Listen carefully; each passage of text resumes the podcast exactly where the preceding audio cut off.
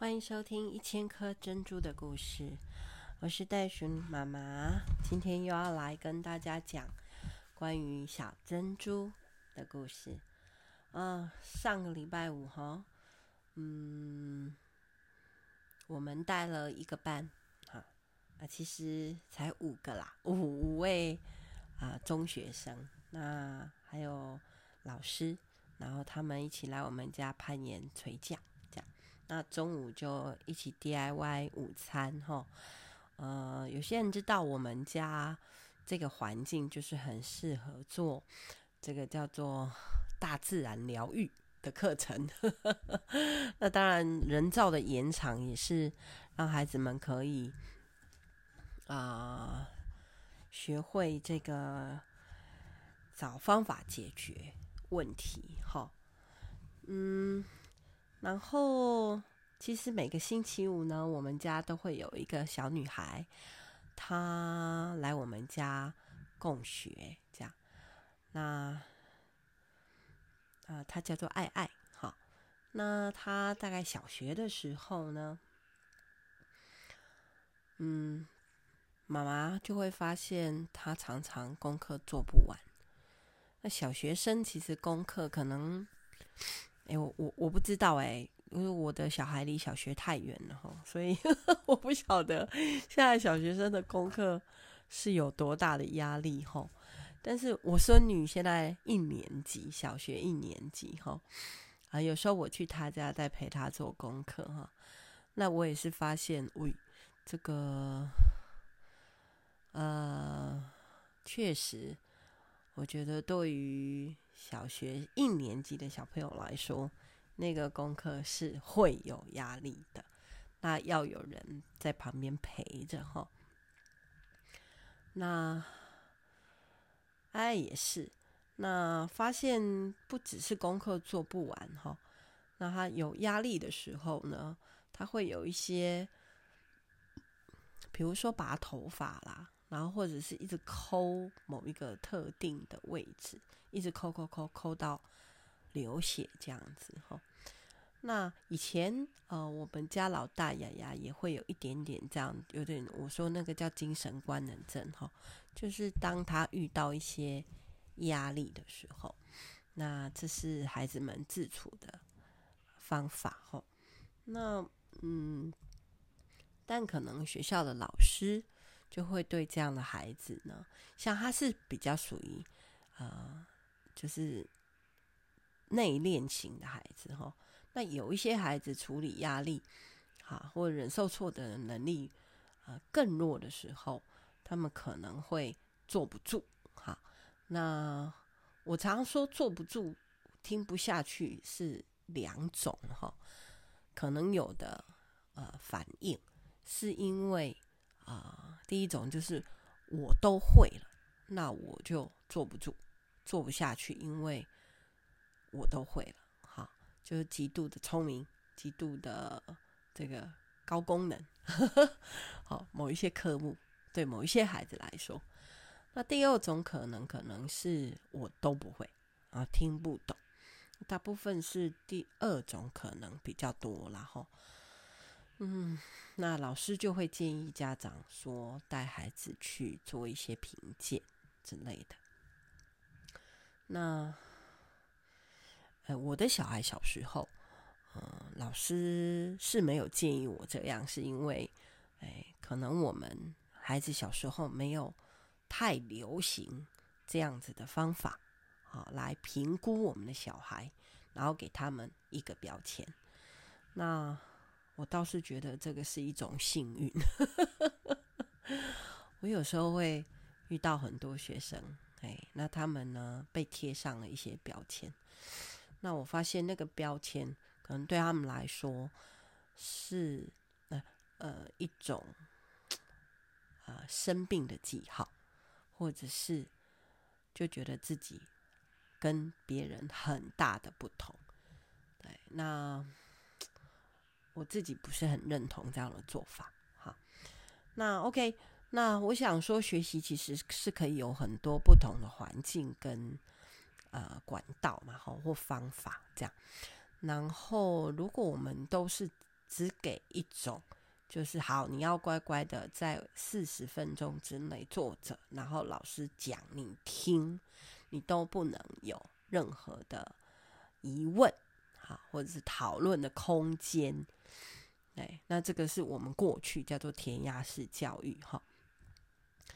那有些朋友认识我就知道，我们家三个孩子都是自学，好，就是我们是在家教育，所以今天我会分享在家教育的一些方方法，好，然后提供给有一些正在经历像爱爱姐姐这样子的啊学习的过程的家长来参考一下，嗯，然后呃，我刚才说嘛，哈，就是。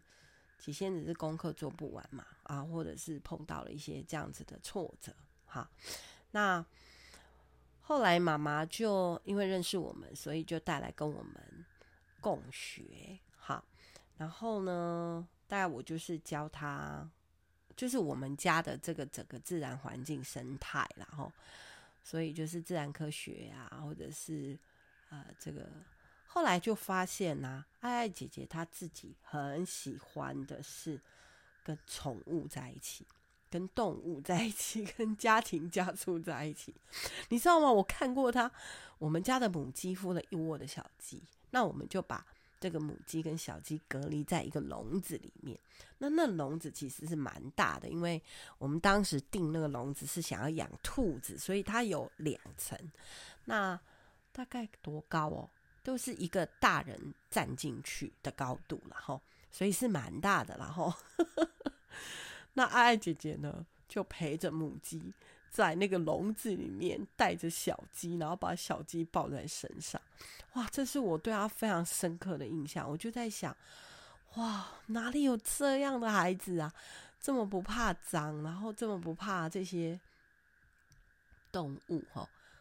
我我是 来盐屋住的这这二十年，我看我觉得我自己是慢慢的学习的哈，我不是一开始很喜欢，哎，我我我到现在还是不行哎，你叫我去鸡舍捡鸡蛋，我都还是要全副武装。OK，所以我觉得每一个人一定有他，呃，就是学习的方法然后那所以我看过爱姐姐这样。然后呢，现在他每一次来吼，哇，他是很主动的哈。我我们不用，我们不用给他，呃，就是这个不算是他的功课或者是学习的必要，但是他都一定会去做的事情是，他一定会去清猫砂，然后他一定会去帮狗啊除跳蚤啊、洗澡啊。然后跟他们打招呼啊，抱他们在身上啊，哇，非常有成就感。当他在做这些事的时候，比起他在那里写功课的时候，有极大的成就感。那呃，所以他小学应该是五六年级的时候，他就在我们家跟我们一起，然后就是申请自学，然后在家教育。好，那。哦，在家教育是需要申请的哦，呃，如果大家有这方面的需要跟兴趣的时候，最后我们会来谈怎么做哈。那妈妈就申请，然后那嗯，我们就负责陪他，就是我们天人盐屋提供一个环境跟情境嘛，那他就在这里，那我们就开始，主要是亲近土地这个课程。那所以就给了他们一块小小的田，然后从这个去整地啊，挖石头啊，然后把这个杂草的根挖掉啊，然后开始翻土啊，然后然后加一些肥料下去啦。我们有自制的这个有机堆肥嘛，吼，还有可能要拌一些木屑进去，哈，然后看。然后开始他们去买菜苗、种子，然后种下去，然后之后就拔草啊、除草啊，然后就把这个从菜园到餐桌这件事情彻头彻尾的学了他半年。OK，那当然你收成了以后，我们就还是要把这些菜啊做成各样的食物嘛。所以呢，就包野菜饺子啊，哈啊，或者是用金莲花做青酱啊，然后再用青酱做海鲜意大利面啊，或者是烤披萨上面的酱，然后用辣木来煎蛋派啊、咸派。那也学会了像腌咸蛋啊、腌肉等等等等的。好，那这个是他身体自学的项目。那除了这些以外，我觉得很重要的是他认识自己多一点，找到自己的自信多一点。好，所以我回到刚刚说，嗯，上个礼拜五嘛，那他就来又又回来共学。那在那两年的期间，他寒暑假他也是回来做小帮手的训练哈。那呃，要学什么？学一些体验教育。那那等一下我们会再聊一些体验教育是什么哈。就是亲亲自动手啦，啊，所有的事情都动手这样。那呃，所以回来星期五回来共学，然后刚好碰到啊、呃、这一班子的学生。啊，他们都是中学生哈，那诶可以看得出来，他就上来问我说：“哎，他们几年级呀？吼啊，今天要做什么啊？”这样诶很主动哦，哈。然后，但是你也会看到中学生就国中生的那种腼腆跟害羞，好哦，很有意思。然后呢，他又啊。讨论完就是问问我们课程之后，他就很快的下去了。然后就是一样啊，猫狗的事情弄一弄啊。然后他就去找红红姐姐说：“那我今天可以做些什么？”对，所以他就在那个垂降下方确保，还有就是带他们去采野菜嘛。那中午要做野菜煎饼啊。然后他就又跑上来问我说：“嗯。”他可不可以再学一次生火？因为之前学的有点忘记了哈。那刚好那个光光哥哥在，然后就教他。然后不止这样哦，就是做完了这些 DIY 以后呢，课程其实是告一个段落。但是呢，你就看见他非常主动的去帮忙所有的善后，包括要把火苗灭掉啊，然后要去厨房洗那些锅碗瓢盆大的东西。那我就看见他，然后要把那些剩下的，像搓汤圆的汤圆啦，剩下的汤啊、饭啊，全部都要拿上来。诶，他知道所有的流程，而且不用讲，所以我很感动。我觉得，嗯，经过了这一两年的自学，你就看见一个啊、本来很没有信心，然后啊，对自己。就是在学校的，其实他有回学校嘛，哈，中学一年级的时候他回去学校。哎呀，那一年呢，妈妈常常跟我联络，有的时候我们两个妈妈都说到红了眼眶，哈。但是我觉得现在我看到的爱爱真的不一样。好，那我不是鼓吹大家来自主学习或在家教育，哈。而是我想，孩子会有很多适性的，好，就是适合他们的方法跟节奏。那如果我们可以陪伴他们，找到他们啊、的节奏，找回信心，认识自己，那我觉得就更更好。好，这个对，就是嗯、要怎么讲？我觉得是会结出很好的果实啦。好，学习的成果。那嗯，我们三个孩子哈，都是呃自学。那老大回来自学是国中，老二是小五。啊，那老三也在小五的时候回来自学，但中间国中三年去学校。因为他读的是体育班，好，那这个都是我们有讨论的过程。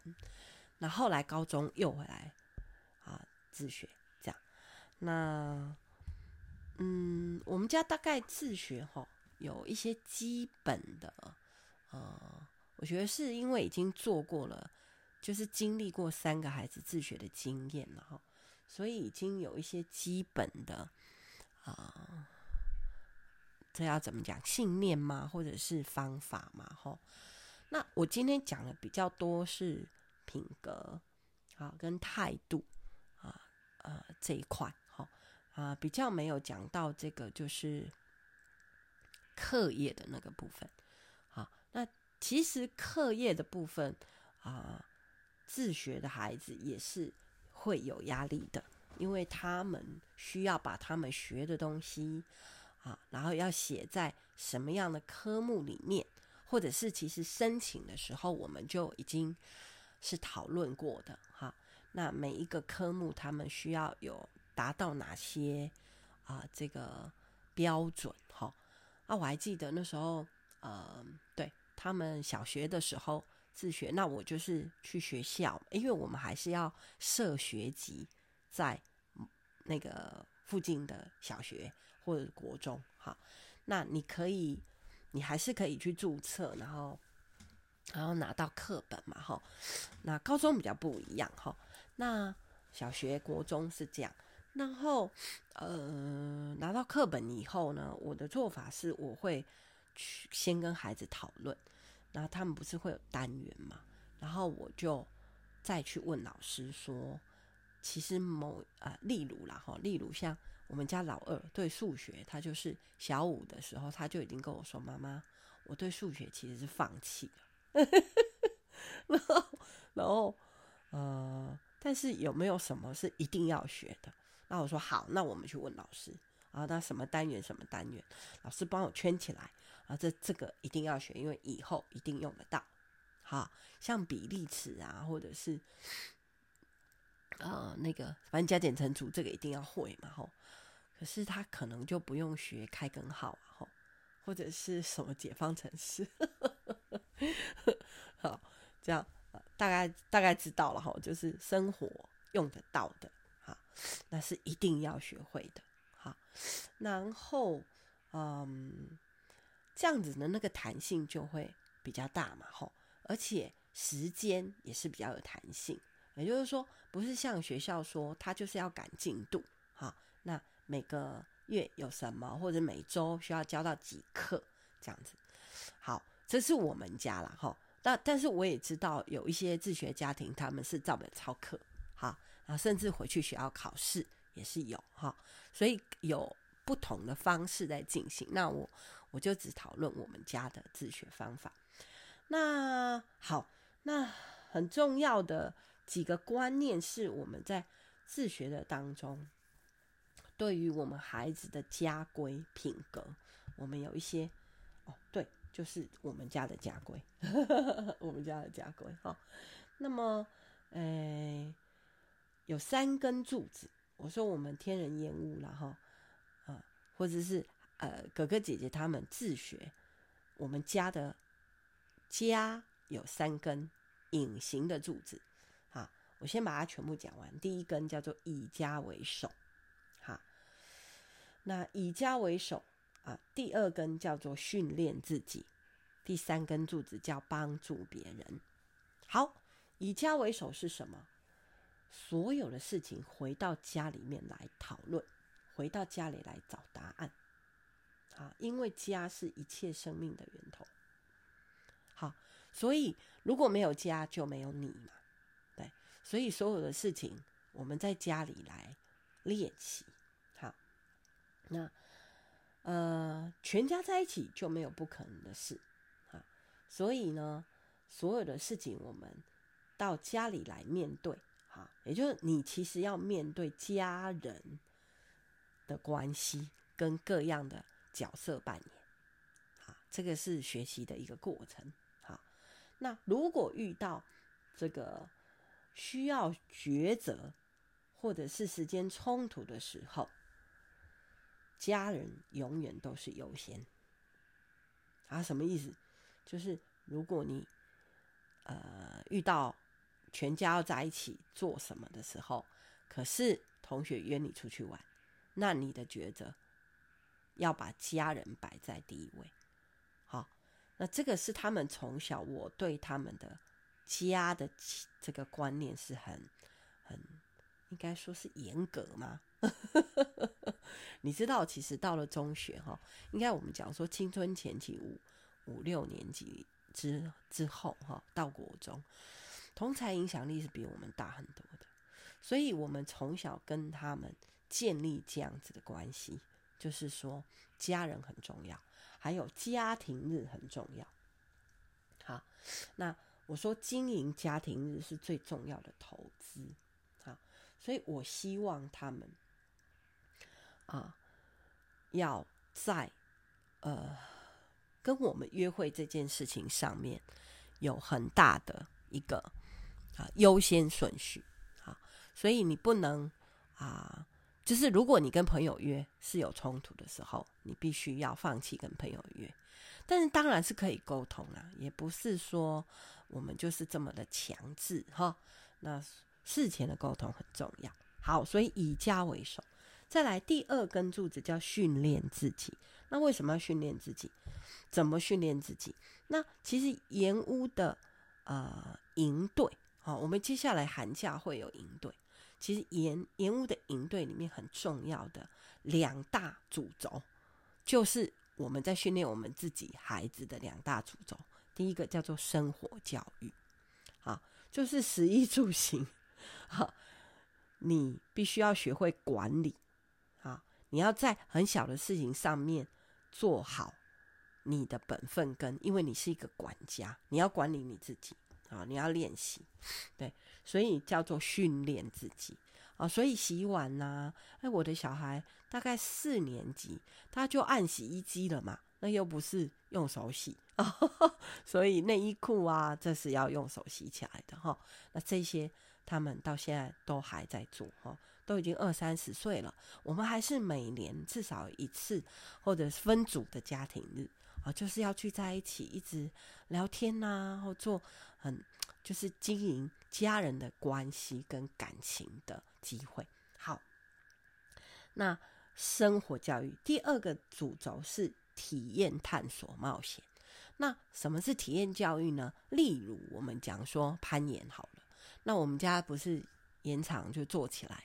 那他们那时候小学三年级的时候，就学会帮爸爸确保，也就是爸爸在攀岩，然后小孩子在后面绑，把自己当做是这个确保员哦。可是你看哦，他们比爸爸轻哦，哦，那爸爸在过程当中要训练他们的时候，爸爸会忽然的降落坠落。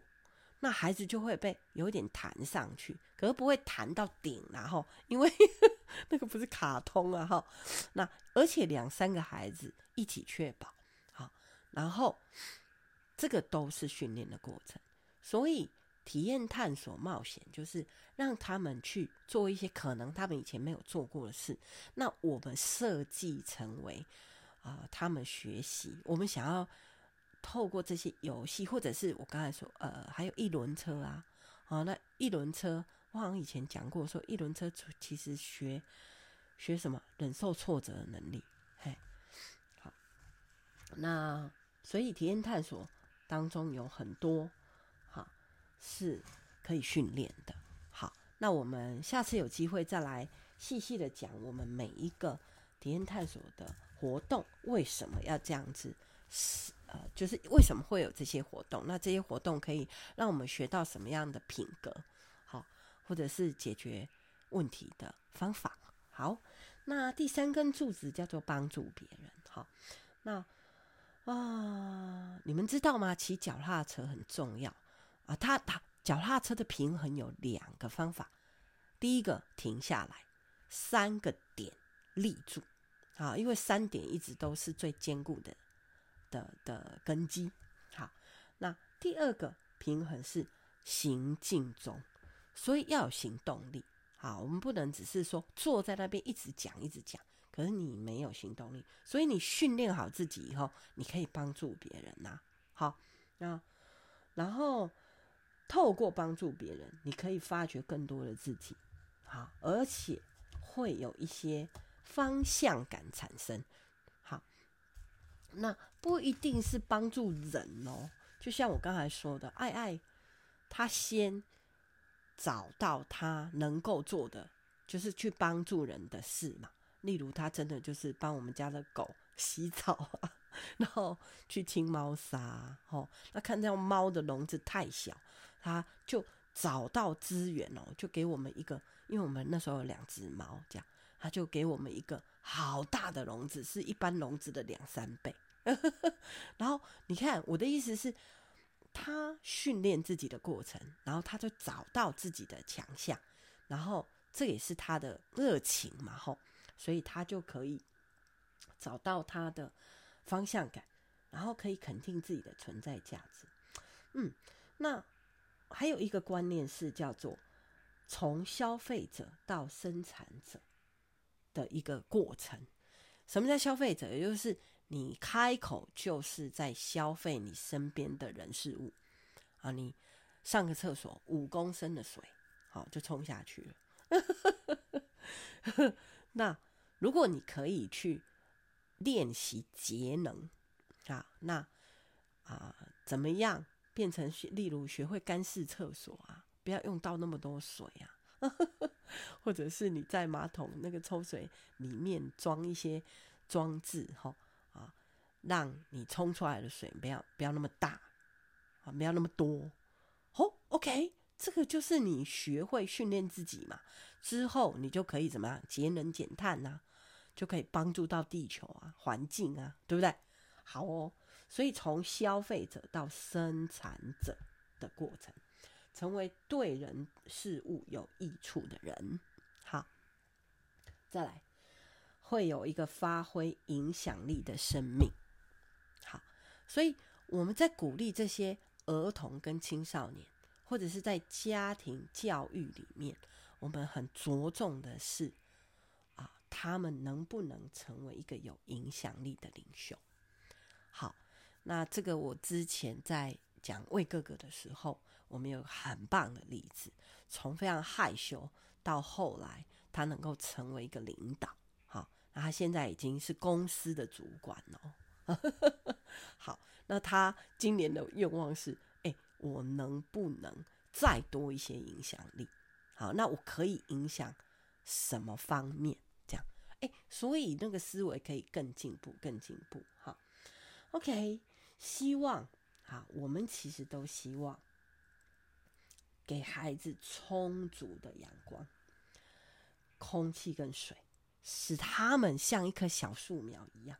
他们被滋润、被教导，在爱中被建立起来，然后认识自己、爱自己，向下深深的扎根，向上多多的结果子、果果实，然后永远生命有传承，生生不息。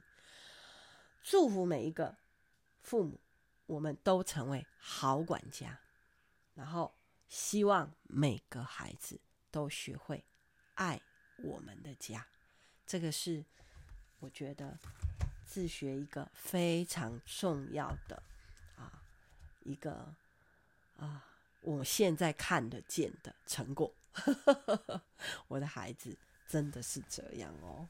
好，所以如果啊，听众里面你有想要自学了解这一块的哈，或者是啊，也可以想想。